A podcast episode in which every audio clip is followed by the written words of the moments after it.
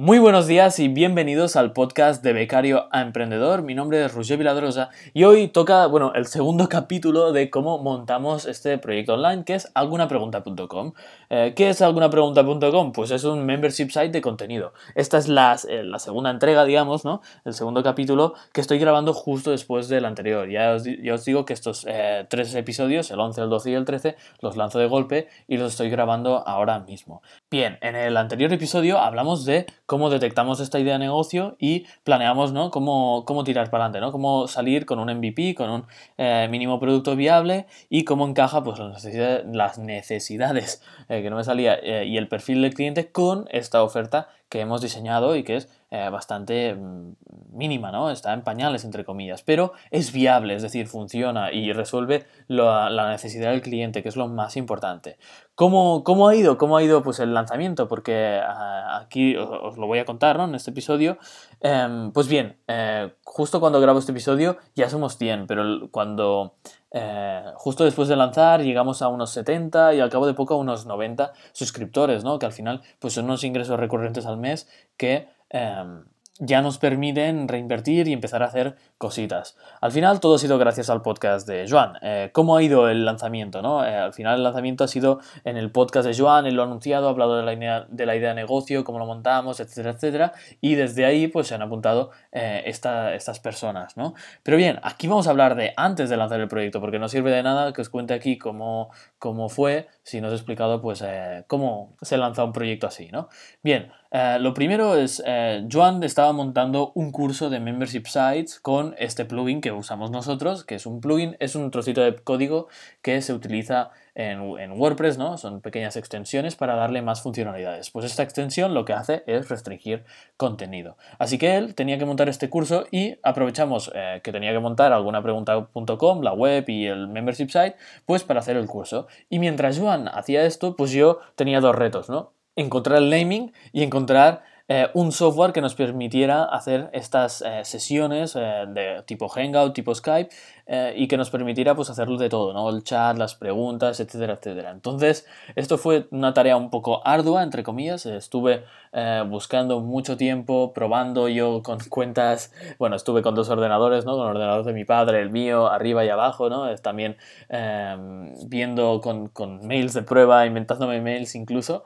escogí 20, luego hicimos una criba por prioridades, que esto, eh, mira, un error de los que cometimos es de estas prioridades, es decir, nosotros necesitamos un software que lo pudiésemos restringir, que no fuera público, que se pudiera embeder, que tuviera chat eh, por una parte y luego las preguntas por otra, que no tuviera delay, que pudiésemos invitar a un montón de gente, em, que tuviésemos la opción de invitar a invitados. Bueno, había ciertas condiciones. Entonces, cuando tú buscas un software, lo primero que tienes que hacer, en mi opinión, es coger estas prioridades y necesidades que tenemos y ordenarlas. Nosotros no las ordenamos. Entonces, fue un poco caos porque perdimos un poco el tiempo arriba y abajo buscando softwares. Yo lo que hice es encontré 20 que más o menos parecían bien, hice la primera criba por necesidades, entonces todos los que vi que fallaban en dos o tres cosas fuera, me quedaron unos 10 em, y a partir de aquí fui cribando, ¿no? Entonces al final pues quedaron 3 o 4. ¿Qué pasa? Que estos 3 o 4 cumplían ciertas condiciones,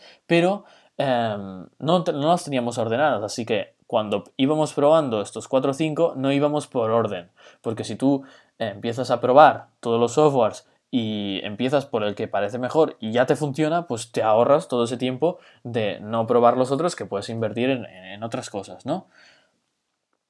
Entonces, eh, probamos al final, bueno, quedaron 3-4 eh, finalistas, que fue Crowdcast, BigMarker, Hangouts, la solución de Google, eh, luego Vimeo Live y mm, una más que es ClickMeeting. Pero em, al final os voy a explicar, bueno, más adelante, cómo ha quedado esto y cómo al final ha ido, ¿no?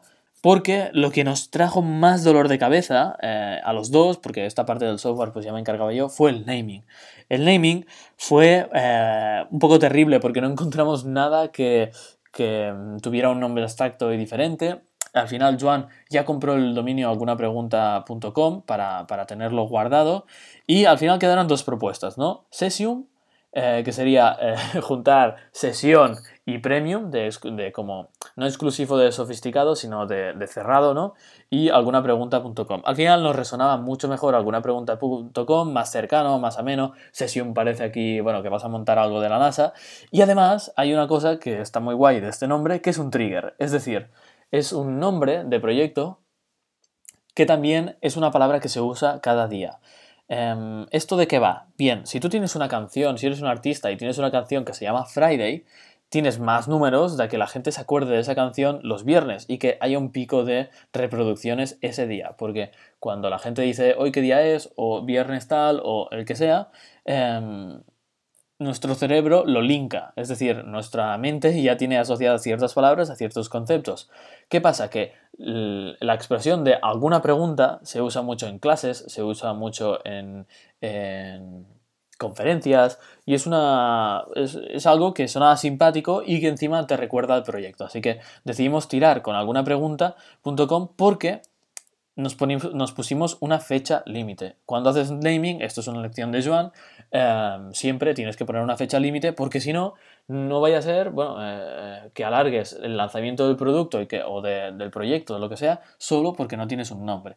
Al final, em, Amazon, por ejemplo, está eh, lo asociamos muy bien, pero igual cuando lo propusieron, pues es un nombre más y tampoco tenía mucho misterio. O Apple, o al final el nombre eh, se adapta a la oferta, ¿no? Y nos hace sentir eso que hemos trabajado pues, en nuestro proyecto. Así que al final es mejor no darle tantas, tantas vueltas y lanzar. Y luego si hay que cambiarlo, pues ya lo cambiaremos. Pero lo primero es empezar a recoger feedback, empezar a, a traccionar y hacer cosas. Al final, aquí se trata de, ver si hay interés, lanzar, escuchar y aprender de lo que nos digan y, modificar con ese feedback. Si tú piensas en, grandes marcas, por ejemplo, eh, marcas así muy emblemáticas, ¿no? Ferrari. ¿Qué tiene que ver la palabra Ferrari con lujo, deportividad, eh, premium, eh, yo qué sé, mm, gran calidad, etcétera? Eso lo ha creado la marca y lo ha asociado a esa palabra, pero em, yo qué sé, mm, BMW o yo qué sé, es que cualquier cosa, Apple, ¿qué tiene que ver una manzana con minimalismo? O sea, al final Em, lo ha creado la marca día a día con su trabajo. Así que yo no me preocuparía tanto porque no es el nombre que hace la marca, sino la marca que hace al nombre. Es decir, em, nuestro trabajo va a impregnar el, nombre que pongamos. Así que es, importante, pero no hay que darle 50.000 vueltas. Tiene que ser algo fácil y tampoco súper complicado. Pero... Mm, no hay que, bueno, no hay que hacer una tesis doctoral para sacar el, el, naming. Entonces, va, lanzamiento, ¿cómo lanzamos? Pues bien, Joan hace un episodio en el podcast, explica de qué va esto, cómo funcionará y tal. Ya tenemos el membership montado y de golpe, pues en el primer día lo lanza eh, y vemos como en Stripe eh, Joan me va pasando capturas y llegamos a 40 en el primer día. Luego en el segundo día hay unos 20 más, ya estamos a 60 y eh, hasta que ahora hemos llegado, bueno, cuando estoy grabando esto, a unos 100. Entonces, em, claro, esto, esto ya nos sirve para probar esos softwares que habíamos comentado, que es lo que hicimos, y luego mm, ver y escuchar y aprender del feedback para mejorar. Además, este dinero eh, no se reparte, es decir, este dinero se queda ahí en el proyecto para reinvertir porque es lo primero que hay que hacer en, un proyecto. Bueno, esto es mi opinión, ¿eh? o, o lo que yo he entendido mientras estoy aprendiendo, que siempre que puedas reinvertir, pues reinvierte y siempre que no necesites el dinero, pues eh, mételo para adelante. ¿Qué ha pasado hasta ahora? Bien, hemos hecho varias sesiones con Joan y ya hemos invitado a expertos. Eh, también estoy yo dando sesiones sobre Facebook Ads. Ha venido Francesc a hacer temas de foto, vídeo, realización, cámaras, etcétera, etcétera. Ha venido también eh, Anina. Bueno, cuando estoy grabando esto ya veis, si entráis en alguna pregunta.com, que hay bastantes expertos ahí, porque bueno, yo ya me he encargado de ir eh, aumentando el número de sesiones y no solo hacer una sesión al mes como lo vendimos, ¿no? Entre comillas, la propuesta de valor inicial es, bueno, 10 euros al mes para estar con una sesión privada con Joan y ir preguntando Dicho esto, probamos Big Marker, que tenía una interfaz súper guay y funcionaba muy muy bien, pero había un problema, que es que eh, con esta herramienta de software que os cuento, em, los mails eran bastante malos porque em, no se podían traducir al 100%. Si queríamos restringirlo, tenían que recibir dos mails, loguearse en la plataforma. Bueno, al final, pues no nos pareció la mejor solución porque al final Big Marker pues está más pensado para que tú tengas una cuenta ahí dentro, en un canal, y monetices ese canal dentro de su plataforma. Luego teníamos Crowdcast. Crowdcast nos parecía bastante guay y tal, pero uno, tenía muchas cosas que podías hacer, pero no se podía restringir. Entonces al final eh, optamos por hacer una solución propia. al final todo este dinero que hemos eh, captado al principio lo hemos puesto todo, absolutamente todo, en dos cositas. Crear una página de directo a medida, eh, que lo ha hecho Alex Martínez Vidal y los chicos de CopyMouse, que ha quedado estupenda, muy minimalista, no hace scroll, o sea, es todo lo que tienes cuando entras en la página de directo. Es el vídeo, el hangout, luego tienes la descripción abajo de quién es el experto y tal, y luego tienes la mitad de la pantalla hay un chat y otra pestaña de preguntas, donde hacemos, por una parte se envían las preguntas y luego el chat para no distraerse. Al final, ¿cómo hacemos el Hangout? Pues lo hacemos con Google. Lo que hemos hecho es utilizar Google Hangouts on Air y lo que hacemos es llamar al invitado, hacer un Hangout normal y luego transmitir en directo eh, a través de YouTube. Esto se hace, si queréis un día hago un tutorial o, lo explico.